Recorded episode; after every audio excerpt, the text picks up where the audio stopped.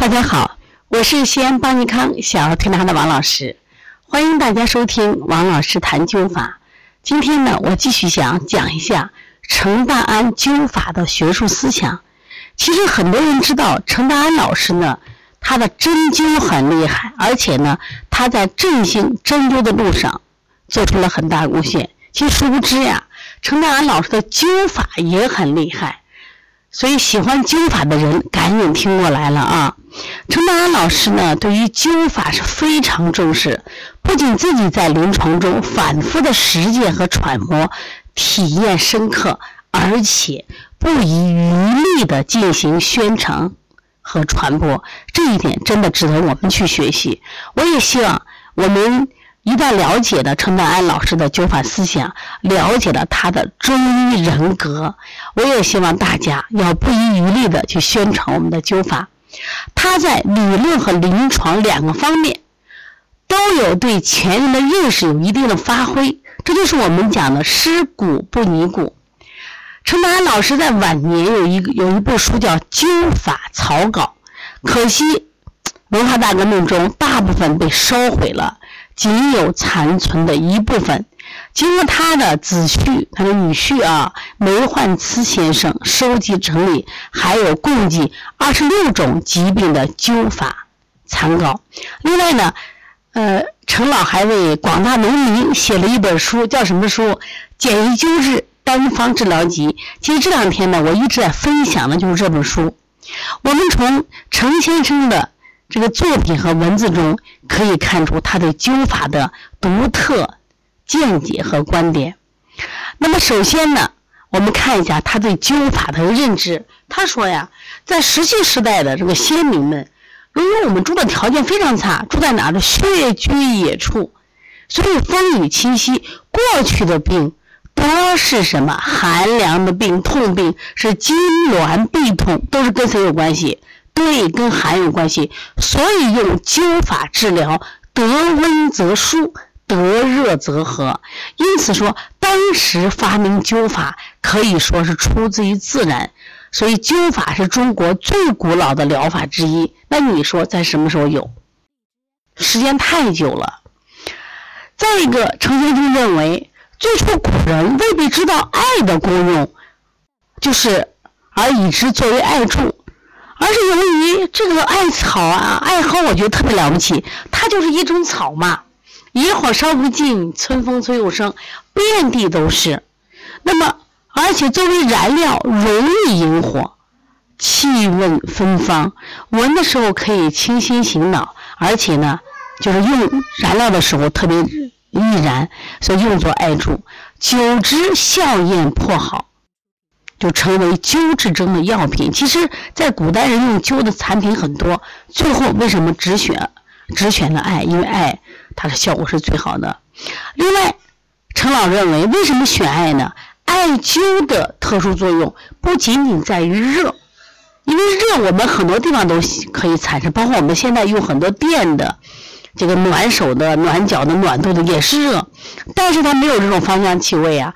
这是艾的具有的芳香气味，这种芳香气味能干嘛？能具有穿透力，还可以干嘛？行气散气，这是电宝宝做不到的。那么艾灸以后人会有快感，这是因为艾的芳香气味渗入皮下。日在热和芳香的双重作用下，神经兴奋，机体活力增加，痛苦解除。那么，程德安老师这种认识和判断，充分显示了他丰富的文化知识背景和细致缜密的思考。他们家的基础特别好，他的父亲、他的祖父都是当时有名的中医。另外呢。他非常注重艾灸的作用，他认为灸强于针。你把这四个字记下来。陈德安老师将灸法的作用概括为：可以活跃脏腑机能，可以促进新陈代谢，对人体各系统的功能有明显的调整作用。他认为灸法不仅可以治病，而且可以用于防病保健。对于现在我们连续三年疫情，我们一定要防病健身，学会用艾灸。而且陈丹老师反复提到，灸法的效力比针强，这是有证据的啊。在一九五七年他去世以后，他的学生家人为他整理他的遗物的时候，发现了一个笔记本。这个笔记本记录了一九五七年三月三号以后他的想法和思考。他说：“你们也可以记下来。第一，艾灸刺激的感受器范围大，而且都是神经的末梢，所以感传力大，所以你看比针强。第二个，他说这个。”所谓的破坏力啊，因为他当时就能直接就会起一些泡，说破坏力大而广，起泡的变性蛋白与血清，并含有相当大量的补体与抗体的作用。还认为古语说不起泡不治为治理，说我们要直接就一定要起泡的，就是我们过去讲的瘢痕灸。另外呢，火伤毒素有强心。及兴奋作用，或者有某种的刺激作用，所以他认为灸法的效力比针强。举了一二三条。关于谈到到底艾灸应该灸多长时间呢？这个灸量问题怎么灸量标准是怎么算的呢？灸量的强弱之分是怎么我们衡量的？当时陈德安老师就提出一点，他说。艾灸术呀是一种温热性的刺激疗法，由于疾病有轻重，体质有强弱，所以治疗时应给予的刺激也应该是分强弱，与疾病相对应。所以分大小和分艾灸时壮数的多少就是这个原因。然后他定了个初步标准，刺激呢分强、中、弱三种。那么强刺激的标准。以什么为标准的？你把这个艾柱、艾绒啊搓成这个绿豆大，捏为硬丸哎，这里有技术标准的啊，这个搓起来不太好搓的。自十二状到十五状，注意搓的东西必须是下平上尖呈圆锥状，它是能站立的啊。然后它整个身体，整个这个艾柱的身体是坚密的啊。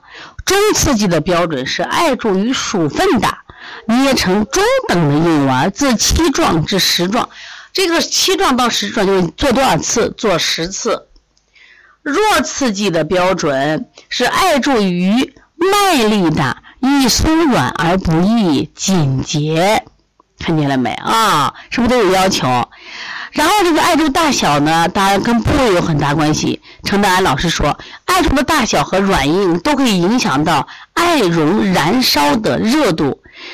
在身体上进行艾灸，以血液不绝流行为度，所以温度不要太高。说用艾柱来做灸治，艾柱的大小是一个很直接的问题。其实古人的话一般都做大艾柱，其实到后来民国到近代，为了让人能接受他的艾柱呢，他又考虑。第一个是刺激量，刚才说是绿豆、薯粉，还有这个麦粒，还有一种头部。枝末可以选小一点，胸部、腹部、背部可以选大一点。这一点你听明白了吗？这一点是非常重要的啊！也就是说，我们的身体它承受力相对比较强一些。另外，他还提出了临床艾灸治疗量的参考原则和标准，也希望大家拿笔来拿纸来记一下啊。说：小儿与身体衰弱者，诸如雀粉、麻雀粪。十岁前后的小孩做几壮就可以了，五到十壮。如果大人的灸筑像米粒一样，五到十壮，每一次灸五到七穴为止。这穴位啊，就五到七个穴。你灸的太多的话，人反而发生疲劳。看见了没啊？这禁忌也很重要。还有男女的分别，男的灸的壮数可以多一些，因为男的生命力比女子要大。胖瘦之不同，这个胖人的脂肪多，然后他不易传热，感艾气不足。记住，他的壮数多。那瘦人呢？那瘦人因为他这个容易传热，所以说呢，他稍微做的少一点。敏感型与迟钝型有区别。那感受性很敏感的啊，当艾柱燃到中途时就可预知，对不对？你迟钝的人，你可以时间久一点啊。注意把这搞清楚。另外还有施灸经验，这人没灸过，那你可以用小一点的；如果这个人灸过的话，那实际你的壮数这个选这个绒啊，可以注艾柱可以大一些。还有一个，如果属于抗进性的疾病，像疼痛呀、痉挛呀，艾柱稍微大一点，壮数多一些。如果虚弱性的病，机能衰退呀、麻痹不仁呀，这种用小柱，次数可以多一点啊。还有劳动情况，体力劳动者比脑力劳动者的壮数可以多一些，艾柱也可以大一些啊。营养不良的，注意壮数要少，而且呢，这个。体积要小，大柱绝对是禁忌的啊！这个大家一定要分清楚。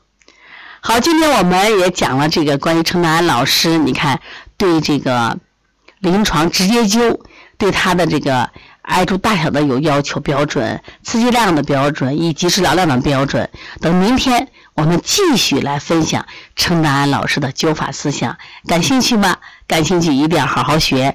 如果呢，你可能一些灸法呀、穴位不会，可以找到邦尼康的客服老师。因为我们的客服老师，实际上他们也是临床一线的老师，他们有很多丰富的艾灸经验，他将会教到你。首先，预防让我们不得病；第二，得了病了，记住用物美价廉的爱，可以为你的健康保驾护航。